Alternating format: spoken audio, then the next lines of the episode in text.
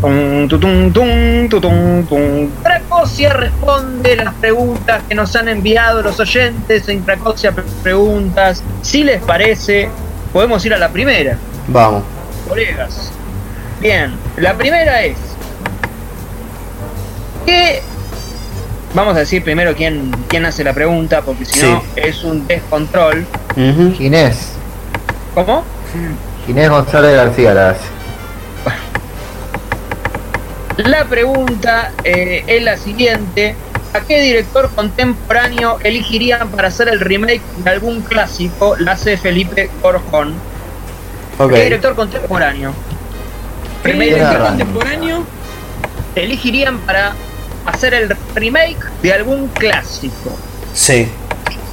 Juan Manuel. Eh, yo elegí, por, como siempre, o bueno, como, como, como casi siempre es mi, es mi estilo, elegir algo del ámbito nacional. Elegí a Damián Cifrón, ídolo de mi amigo Luquitas Rodríguez. Le he robado su, su, su ídolo un, por un ratito nada más No, está muy bien. para hacer eh, quiero que haga quiero que rehaga no porque la película merezca ser rehecha sino porque la consigna lo pide tiempo de revancha de eh, Adolfo Aristarain Eh, de hecho tengo el cast eh, que, reemplazaría a los actores originales tengo por ejemplo eh, les voy a dar la oportunidad de adivinar Federico Lupi es el protagonista de esta maravillosa historia donde se tiene que tiene que literalmente hacerse mudo para, para ganar una cantidad enorme de dinero. ¿Quién la va a protagonizar? ¿Lucas? ¿Quién la va a protagonizar? Sí, ¿quién la va a protagonizar? ¿No sabes quién la va a protagonizar? Ricardo Darín. Ah, muy bien. Ricardo Darín. eh, su mujer, Aide Padilla en su momento, la va a hacer. ¿Alguien quiere arriesgar? Eh, Soledad Villamil. No, Soledad Villamil no quería evitar ese lugar común, el secreto de sus ojistas, y puse a Cecilia Roth, para mí una de las más grandes actrices bueno. del siglo XXI. No sé qué estado etario estará en este momento, eh, pero bueno, Estuvo en la última de Almodóvar. estuvo en la última de Almodóvar, así hizo como un cameíto, ¿no? Hizo como un rol pequeño, si no me equivoco, ¿no? Exacto, sí, una escena nada más. Eh, pero bueno, para mí... Ahí, eh. Eh, sí, esa es la única que le tengo así como cierta duda. Pero bueno, para mí es la mujer ideal. También la pensé como para adentro, o como hace 10 años atrás, ¿no? Por ahí no es la elección más acertada. Después tenemos a Ulises Dumont, es el amigo de Lupi en la película original de Aristarain, que es el que de alguna manera le propone hacer toda esta tramoya. Lo va a interpretar eh, Lucas, obviamente vos lo vas a conocer, me parece. eh, ¿Lucas lo va a interpretar? no, Lucas no. Pero podría ser, ¿eh? Podría ser. De hecho, no es mala idea, lo estoy cambiando en este momento por Rolly Serrano. Rolly Serrano podría tranquilamente ser eh, Ulises Dumont. No sé cuán venido a menos está, no sé si estará como en sus cabales. Pero bueno, para mí es la es la es el actor ideal. Julio de Gracia lo interpretaría eh, Franchella, obviamente. Y para mí la, la elección más jugada es la de Rodolfo Rani, que es como el, el- el malo, entre comillas, de la película, que la va a interpretar un actor que hizo una película extraordinaria hace un par de meses que hemos visto en el Festival de Mar del Plata, a ver si Lucas o Manu pueden adivinar quién es este actor. Una película extraordinaria. ¿Quién? Lucas no fue, pero. No, no, no, ustedes dos. No, le pregunto a ustedes dos. ¿Quién podría ser? Esteban Menis. No, Esteban Menis no. Alguien más grande. Em, Ah, Machín. Luis Machín va a ser Rodolfo Rani, que acaba de hacer una película extraordinaria que se llama No sé qué de otoño, Milagro de otoño. Milagro de otoño. Eh, así que ese es mi cast para esta nueva película que seguramente la va a poder adaptar de manera muy satisfactoria a Damián Cifrón. Muy bien, muy bien. Eh, don Manuel de Mamud. Bueno, yo la verdad que no, no vengo con todo el portfolio, la verdad, preparado, ¿no? El casting y eso.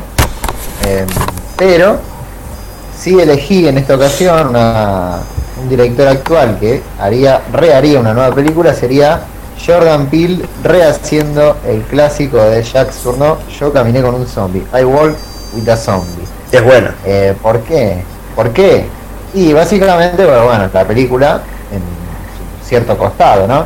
no es que toda la película de turno trata sobre eso, pero hay todo un aspecto racial, el- esta idea del, no fue el nombre ahora, del tabú, no, del, del vudú. El tabú. Bueno, podía ser también en ese Bien. entonces. Sí, tabú, el vudú en la, el vudú en la isla, ¿no? De, de hecho, en esa película, bueno, eso no lo puedo decir.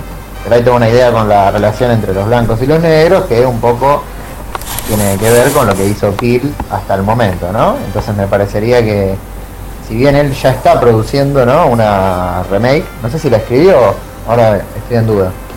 La de Candyman. Sí, sí, la escribe. La escribió, ah, la escribe bien. Que se estrena este año, salvo que nos muramos todos, es muy probable. Em, pero bueno, después de esa bien podría ser una remake de Yo caminé con un zombie de Jacques Tourneau. Además que es una película ¿no? fantástica. Claro, es verdad. Es de terror. Fundacional, para colmo. Claro. Sí, sí, sí. Hay que decir que eh, Jordan Peele bebe mucho de Wes Craven. Wes Craven hizo una película, es La Serpiente y el Arcoíris, de la que toma mucho Jordan Peele. Sí. Que además maneja esto de el zombie voodoo, lo mismo que el zombie de Romero. Y, y a su vez hubo una remake de ya de I Walk with Zombie, que está bastante bien, que se llama Ritual. Actúa Craig Schiffer, que eh, bueno, era un actor muy conocido de series, es un actor que está en, no sé, en una de Hellraiser. Eh, un, una- un actor generalmente hace de malo, pero acá hace protagonista. Muy buena película, pero bueno, ¿De quién es? hacer otra. Eh, no me acuerdo ahora, quizás. Eh, ¿Cómo se llama la película? Ritual. Ritual. Ritual. Es del 2017. La película la dirigió. No, no, no, no, no, es, no, es, no es. No, no, es, eh, es más del 90, 80. Eh, eh, poner Ritual Craig Schiffer. Bueno, el nombre no es muy. Craig Schiffer. Esto es televisión en vivo. Eh, Michael Nin. ¿Puede ser lo que estoy diciendo? No, no puede ser. Michael Nim. ¿se No, no me suena. No, porque no hay nada de esto. No, no, no, no sé. Borremos esta mierda. No, pero. eh, Para, para. Actor. Para el no, boludo. Ritual.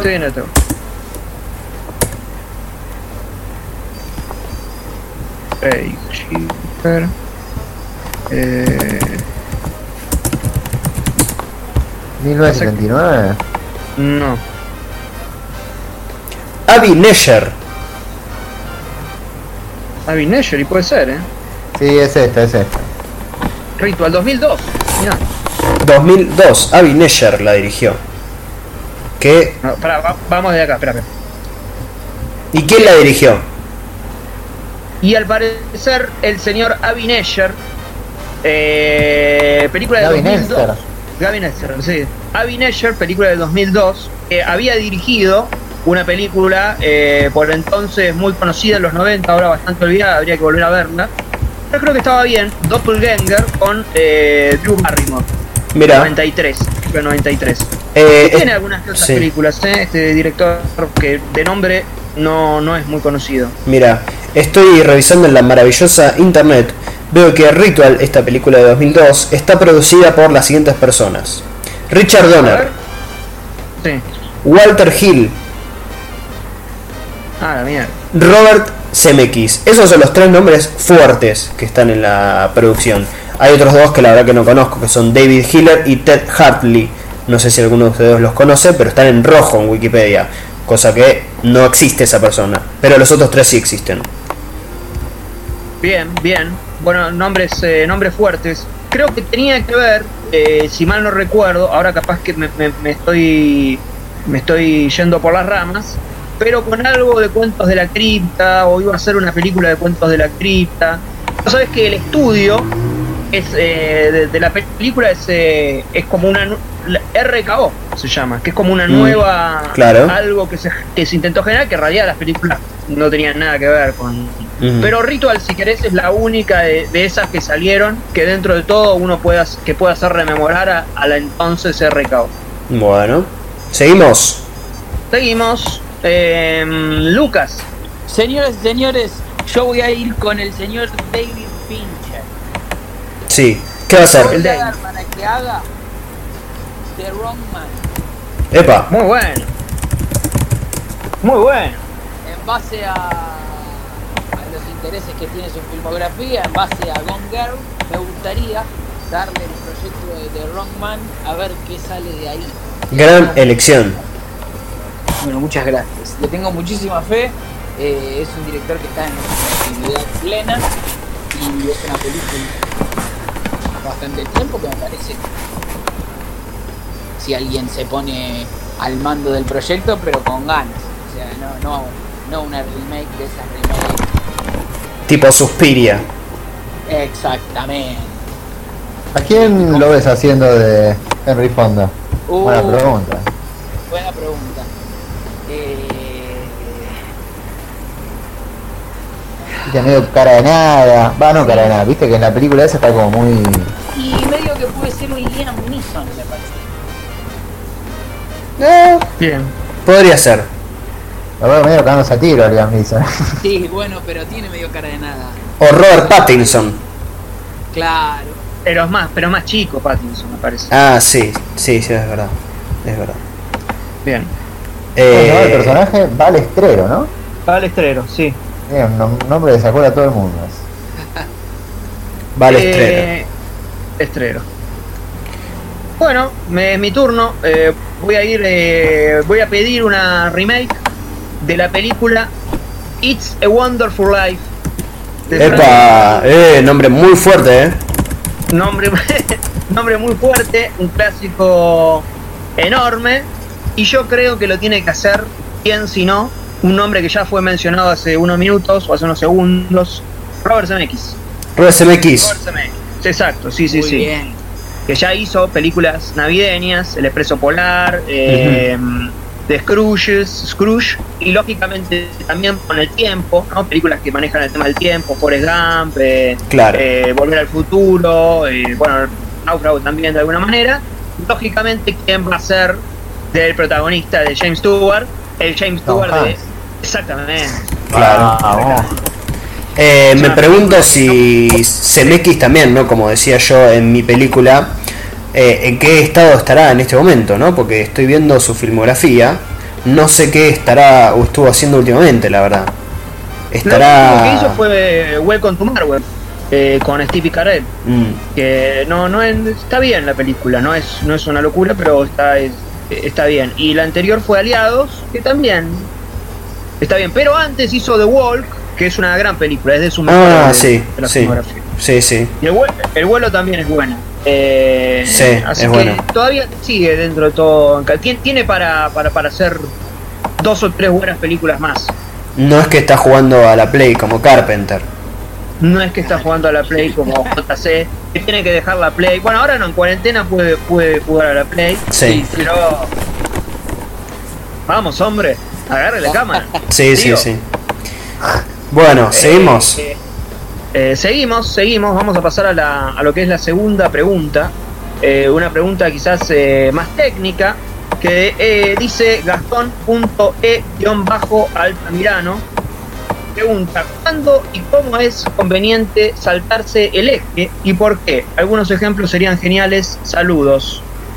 Ok, Bien. problema. Eso nos pregunta. Gastón. Juama, Eh, a ver, voy a decir lo que seguramente compartamos todos y digamos todos. Eh, básicamente, o sea, saltar el eje técnicamente está mal, según lo dicen los libros, ¿no?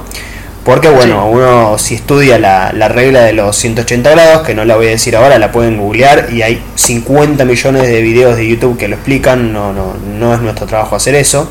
Está mal técnicamente, porque uno si salta el eje como que se pierde espacialmente en la situación de la escena, ¿verdad? Pero hay veces que se salta el eje justamente a propósito para que el espectador eh, note como cierto cambio en la escena, cierta alteración de lo que está pasando. Entonces a veces está bien hacerlo. Incluso muchas veces se salta en cámara. Ustedes han visto muchas veces esas tomas circulares, esas tomas, por ejemplo, no sé, Nueve Reinas. Cuando la cámara va girando al principio, cuando le va ofreciendo Darín el, digamos, el trabajo por un día Pauls, la cámara va girando alrededor de ellos, eso quiere decir que se va saltando el eje en la propia cámara, porque ahí se va a gestar como bueno una asociación, va a haber un cambio en la, en la dinámica de los personajes, etc. Eso es saltar el eje. Sí, es como un salto de eje simbólico, o sea, en realidad es como, como es, es más un cambio de eje dentro de un traveling circular que, bueno, lo vemos mucho en, en bueno, Nueve Reinas o, películas de Palma como Los Intocables. eh, Blowout, ¿no? Blowout, claro, Blowout. Bueno, siempre van a tener alguna función, o al menos un buen director le va a dar una función dentro de aquello que está sucediendo en la escena o dentro de, como de cierto mood que sucede en la película. Pero mm, de todas formas, creo que esto aplica tanto para el salto de eje, que podemos dar algún que otro ejemplo. El ejemplo de Split es muy bueno. Cuando Sí. está por. eh, cuando está Casey tratando de convencer a. a- de, de que de ponerlo de su lado. Y una vez que se besan, una vez que logra ese beso, se salta el eje, ¿no? Y se, y se pasa al lado donde ya, ya, ya lo tiene en sus manos. Claro. Eh, por citar un ejemplo, ¿no? Eh, pero no es que hay una forma determinada, eh, ni, ni para saltar el eje, ni para cual- ningún eh, recurso técnico, digamos, un contrapicado, porque es una pregunta que, se re- que- que recibimos muy seguido por, por, las redes. eh, ¿Qué angulaciones? Claro, ¿por, ¿por qué se utiliza un contrapicado? Bueno, Ah. se puede utilizar por, por miles de motivos. Digo, no necesariamente siempre contrapicado o siempre el salto de eje o siempre eh, el cenital va a significar una sola cosa. Vamos, puede significar algo. Digo, para eso hay que ver qué plano eh, está anterior, qué plano está después.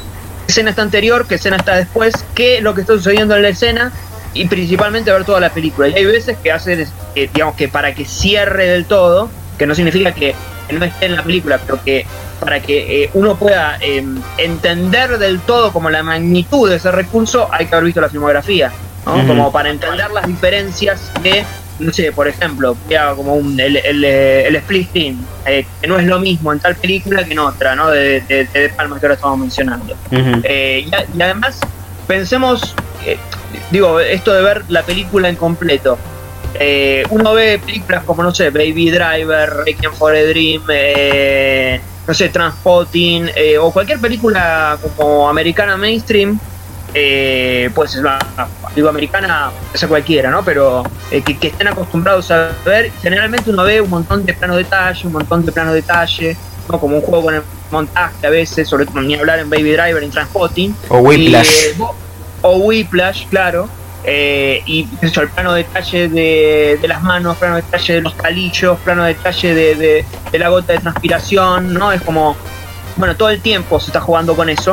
Eh, en cambio, una película como, no sé, Breaking News de Johnny To, es una película que está eh, todos los planos están al mismo nivel, pero no en un sentido televisivo, sino que están al mismo nivel porque te empatan los policías con los ladrones.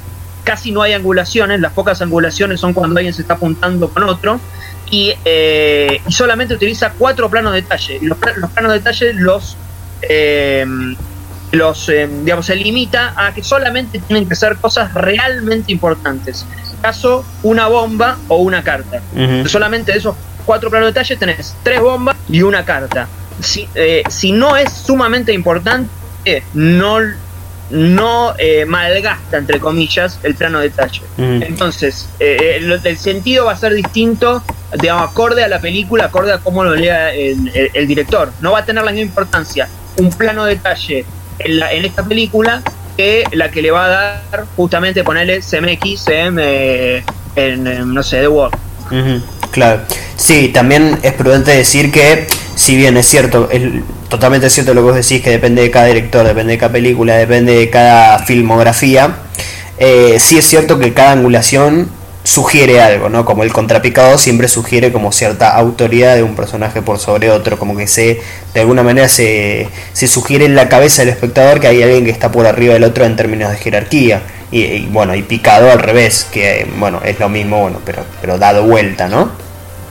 Exacto, sí, sí, sí, hay, hay como eh, cuestiones casi, no voy a decir que forman parte, no voy a decir cliché, ¿no? Pero, pero que, que sí, que dentro de todo se sobreentienden, eh, pero que no, no es necesariamente el único motivo que se le puede dar al, contrapicado.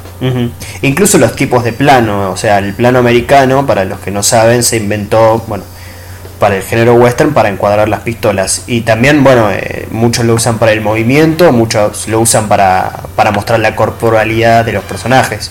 Eh, incluso los tipos de plano pueden ser diferentes de acuerdo a la, a la mirada que tiene cada, cada director, ¿no? Claro, Me acá. parece- Sí, perdón. Me Lucas. parece, un poco volviendo a la pregunta, que básicamente cam- cortar el eje o cambiar el eje o cualquier movimiento que vaya a hacer la cámara estaría bien utilizado siempre que el director esté intentando contar o narrar algo mediante ese movimiento, ya sea saltar el eje o, o lo que fuere. Cuando no está hecho al azar y tiene alguna intención detrás, ya sea de, de la forma que el director que lo use eh, esté acostumbrado a usarlo, siempre que haya detrás algo, una intención, ahí es cuando se tiene que usar. Después si se usa mal o bien, eh, hay que verlo en un contexto, en un todo. Exacto. Eh, eh, para hacer un poco de, si se quiere, de historia, hablando de, bueno, de, de usarlo mal, bueno, no sé, en definitiva, pero bueno, para, para hablar un poco del, del salto de NG, este, los que usaban mucho el tema este eran los, eh, los directores de la Novel Back, sobre todo Godard, si uno ve Sin Aliento, su primera película, van a ver que bueno, está saltando el eje constantemente. Y eso tenía que ver más con una decisión, si se quiere, política por fuera de lo que es la, la película, de bueno, como ya no hay estudios, ya no hay reglas, ya eh, digamos es todo anárquico en el peor de sus sentidos, eh, bueno, salto el eje en cualquier momento, era como una decisión autoral política. Sí, creo que lo que sostiene el salto eje o lo que sostiene en las películas de Godard eh, ciertas eh, decisiones como entre rupturistas y arbitrarias es que toda la película se maneja dentro de ese de, de esa ruptura. Es como Como de ese verosímil formal, por así decirlo. Eh, claro, sí, sí, sí. En algún punto es como que te, eh, eh, habría. El otro día estaba viendo cuál era la de. ¿Cuál era? El MPRI.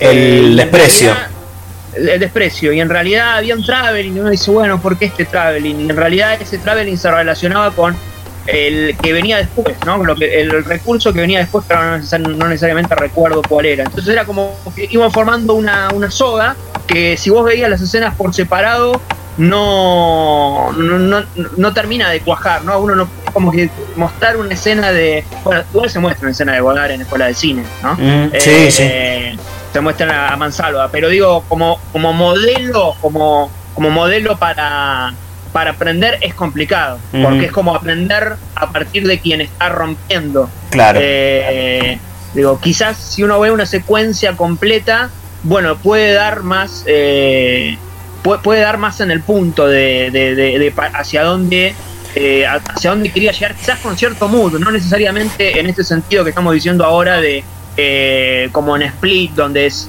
bueno, uno lo puede deducir a partir de ver eh, la escena dos o tres, cuatro veces. Ujú. ¿Quieren que pasemos a la siguiente? Bueno, Sí. dale, pasemos. Bueno, Bueno, eh, la siguiente pregunta es interesantísima, la hace Guido Molaro y pregunta, directores que quisieran ver boxearse entre ellos. Película, eh, ¿cómo se dice? Pregunta muy, muy de análisis, ¿no? Muy pacífica, muy para, para debatir Sí. muchas horas. Pregunta exactamente. Eh, me parece que Manuel es el que tiene que arrancar. Bueno. Bueno, voy a arrancar yo. mm, Esta, esta la conoce, me parece. El mundo de la cinefilia quizás la conoce un poco, ¿no? A ver. Lo que pasó con estos directores. Hay anécdota. Un, direc- un director que fue como a una. Sí, una. No me acuerdo si una reunión. Sí, una reunión de Masters of Horror, ¿no? Sí. Eh, donde se juntaron varios directores de género. Sí, sí. Eh, este director eh, se llamaba Carpenter. Ujú. Un tipo que, bueno, siempre fue así outsider, ¿no? Como cara de pocos amigos, inclusive, ¿no? Bueno, un loquito. Sí. Y fue saludando a todos uno por uno hasta que ¿Con quién se encontró? Cron- se encontró con David Cronenberg, que supuestamente no lo saludó. Epa. Y desde ahí quedó la bronca. Entonces uno piensa, Carpenter, que le tira palos todo el tiempo a Cronenberg ahora, ¿no estaría bueno verlos cagarse bien a trompadas? ¿Pero por qué no lo saludó? Y según Carpenter decía que él, que Cronenberg estaba como muy creído. Ah, de ah, hecho, ah, ah, las últimas películas de Cronenberg son medio así como art house.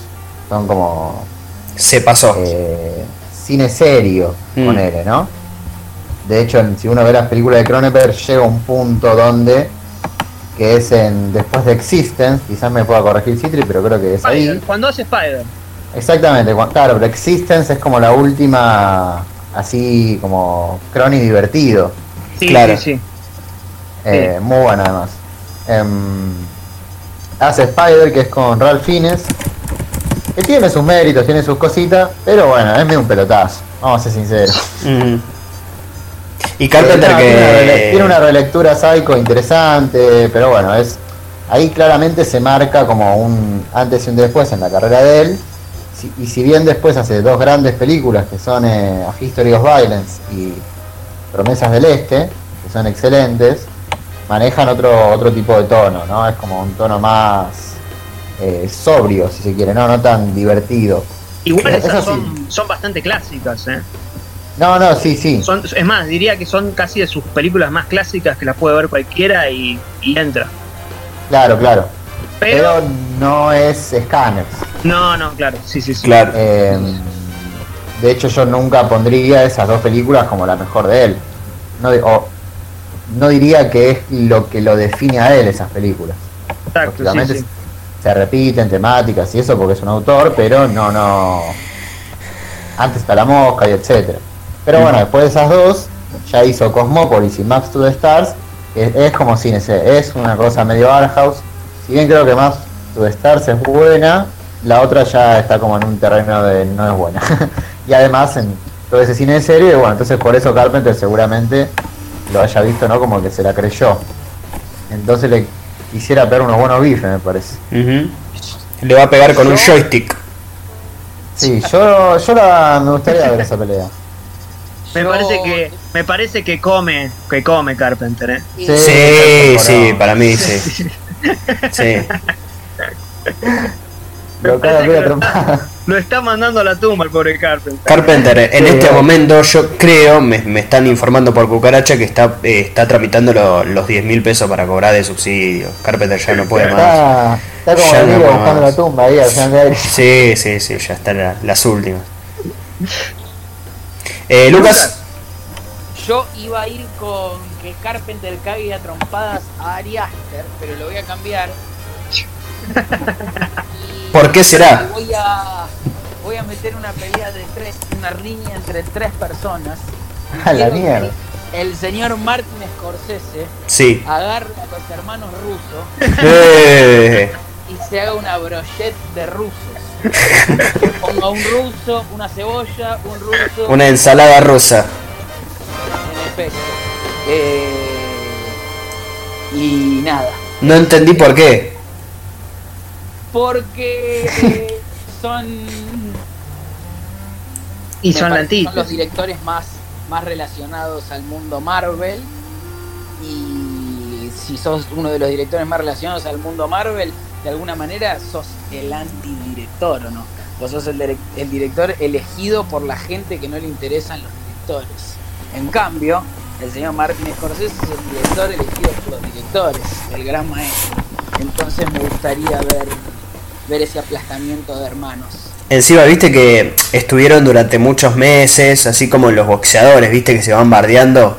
Claro. Se van como, se van como, ¿cómo se dice? Como, ay, no me sale la palabra, es un, es un lunfardo. Eh, se van bardeando así, digamos, uno declara esto, uno declara lo otro, y estaría bueno una vez no verlos en este momento por Facebook Live, que se caen bien atropadas de una vez. Igual yo creo que Marty, lamentablemente, va a terminar, ¿no? Sí, Sí, tendría sí, que sí. aparecer ahí un Tarantino que lo imagino. Y Pero, pero Tarantino no lo veo, lo veo muy, poco boxeador, lo veo acá. Sí, sí, sí. ¿Qué lo de medio cagón a Tarantino? A Tarantino lo veo como que llega a la pelea, ve- llega a la pelea, ve que eh, Marty eh, recibe una trompa y sale corriendo. sí, no lo veo muy compañero. Mm, No, no, no. Para mí nunca No se acabó atropadas. No, lo veo como No. que se está de hecho, Scott. sí. Scott sí. De hecho, eh, cuando hicieron esta pregunta, me puse a pensar en algún director, eh, digamos, que que sea grandote, ¿no? Que sea como capaz de cagar a trombas a cualquiera. Y te pones a pensar y son todos, viste, como perdedores, son todos como así medio outsiders, son todos como se visten para el orto. O, o al contrario, Wes Anderson, ¿no? Que lo caga a trompadas hasta, hasta mi abuelita, pobre, que está ahí en cuarentena. Bien. Wes Bien. Anderson es muy cagable a trompadas. Sí, sí, además. Pero un director así, digamos, un, viste, un, uno bien armado, digamos, uno pesado que diga, no, a este no me enfrento, no sé quién, la verdad. Y pasa que para dirigir tenés que tener como buen estado físico, ¿viste? Claro. Entonces es difícil también. Mm. Eh, y además si sos como muy... eh, no sé, no te estás dedicando a la dirección de cine. Claro, si vas mucho al gimnasio no estás viendo muchas películas. Sí, hay algo que no cierra sí, sí, Claro. sí. Eh, bueno, yo voy a ir con una, con una rareza. Eh, Qué raro, ¿no? Qué, rare- qué raro, ¿no? Eh, el señor, digo una rareza porque el nombre quizás no es tan, tan conocido, pero bueno, eh, llegó el día. El señor Uwe Boll. ¿Cómo? Uwe Boll, ¿quién es Uwe Boll?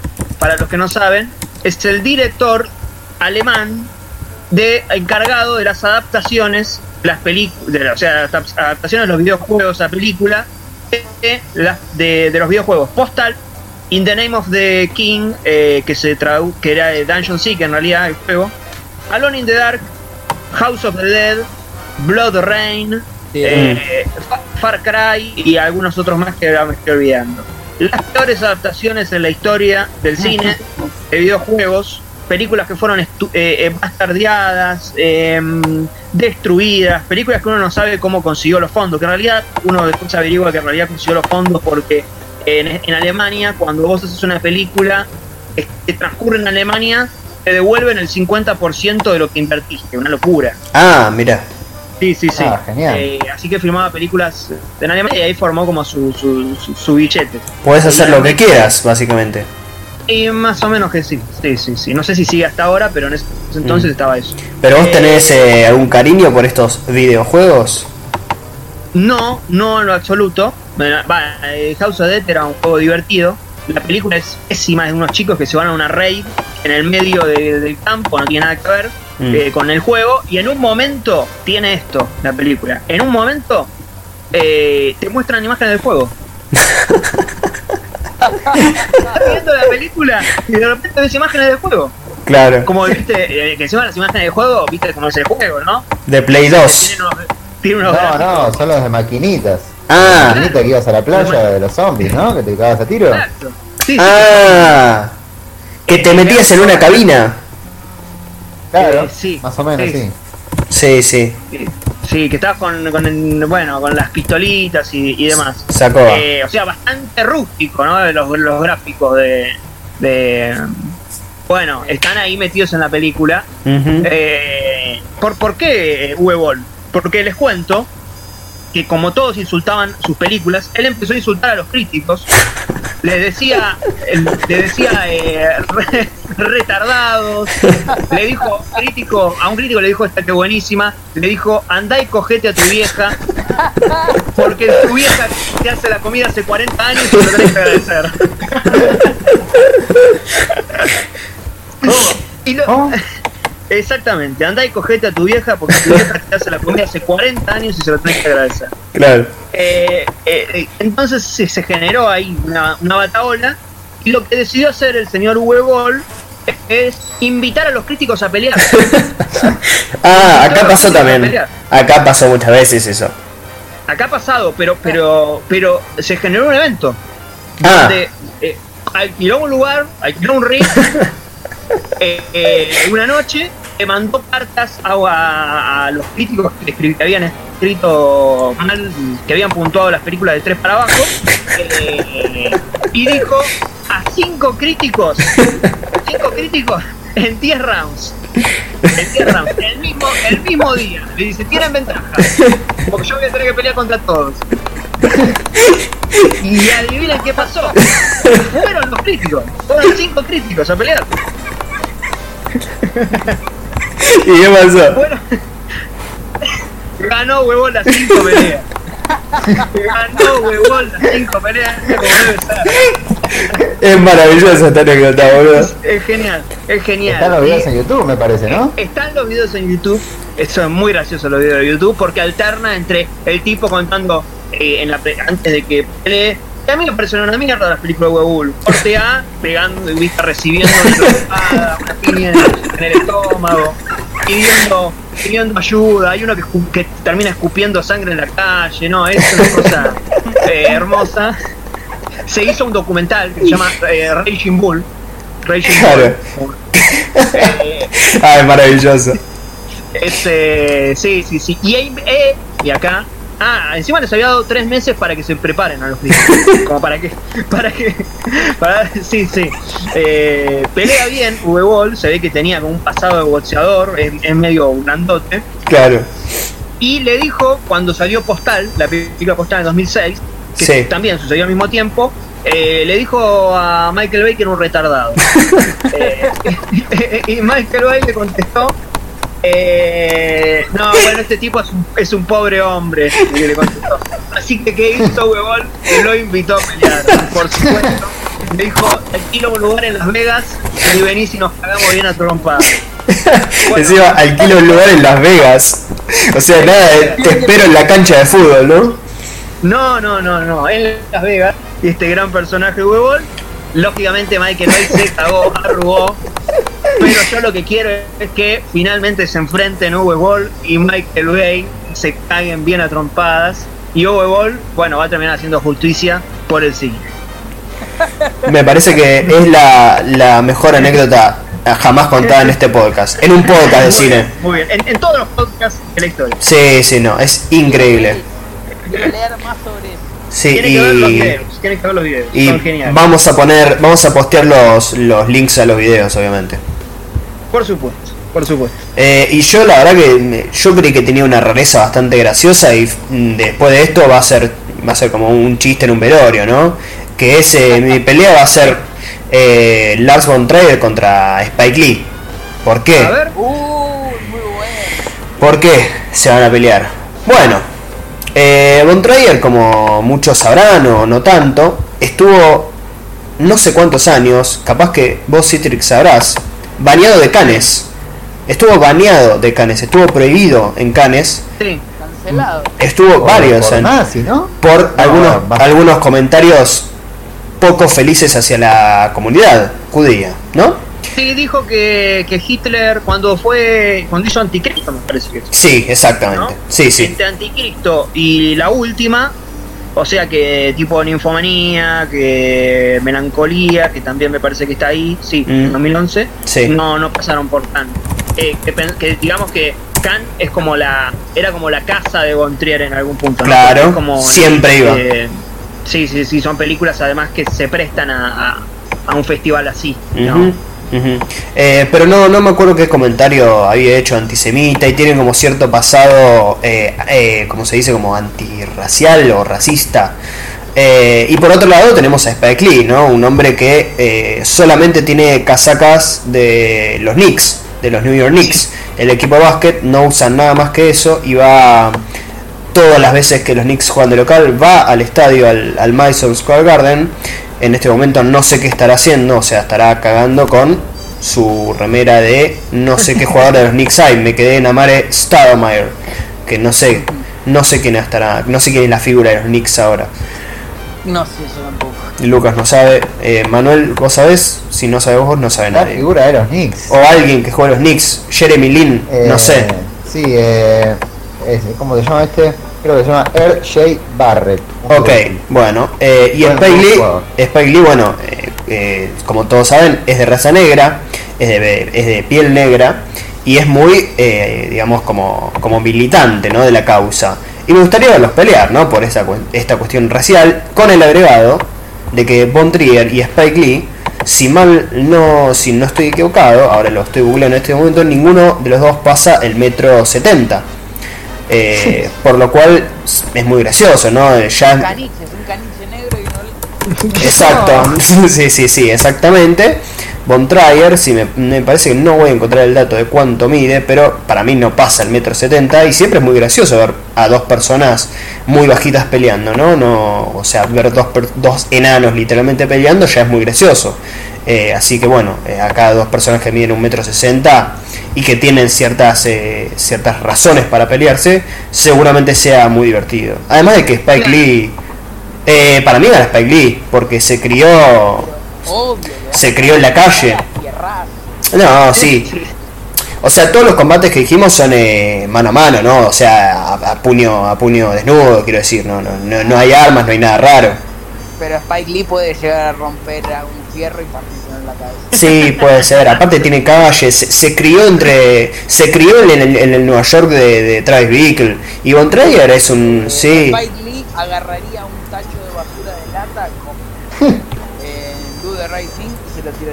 sí, sí. Y, Von Trier es un, es un nene de pecho. Es un, es un chico que no sé, se pasó toda la infancia viendo, eh, ¿cómo se llama? La- las, eh, las no sé cuántas eh, eh, días de Sodoma, no sé qué. Es un pibe que se pasó viendo eso durante toda su infancia. No hizo nada más que eso. Así que para mí Spike Lee le rompería el orto y además que Spike Lee de los dos es mi favorito. Entonces me gustaría que lo caguen un poco a trompadas a Lars von Trier. Bueno. Pacific Rim. Pacific Rim. Eh, sí, eh, acá ha terminado las Cracosia preguntas.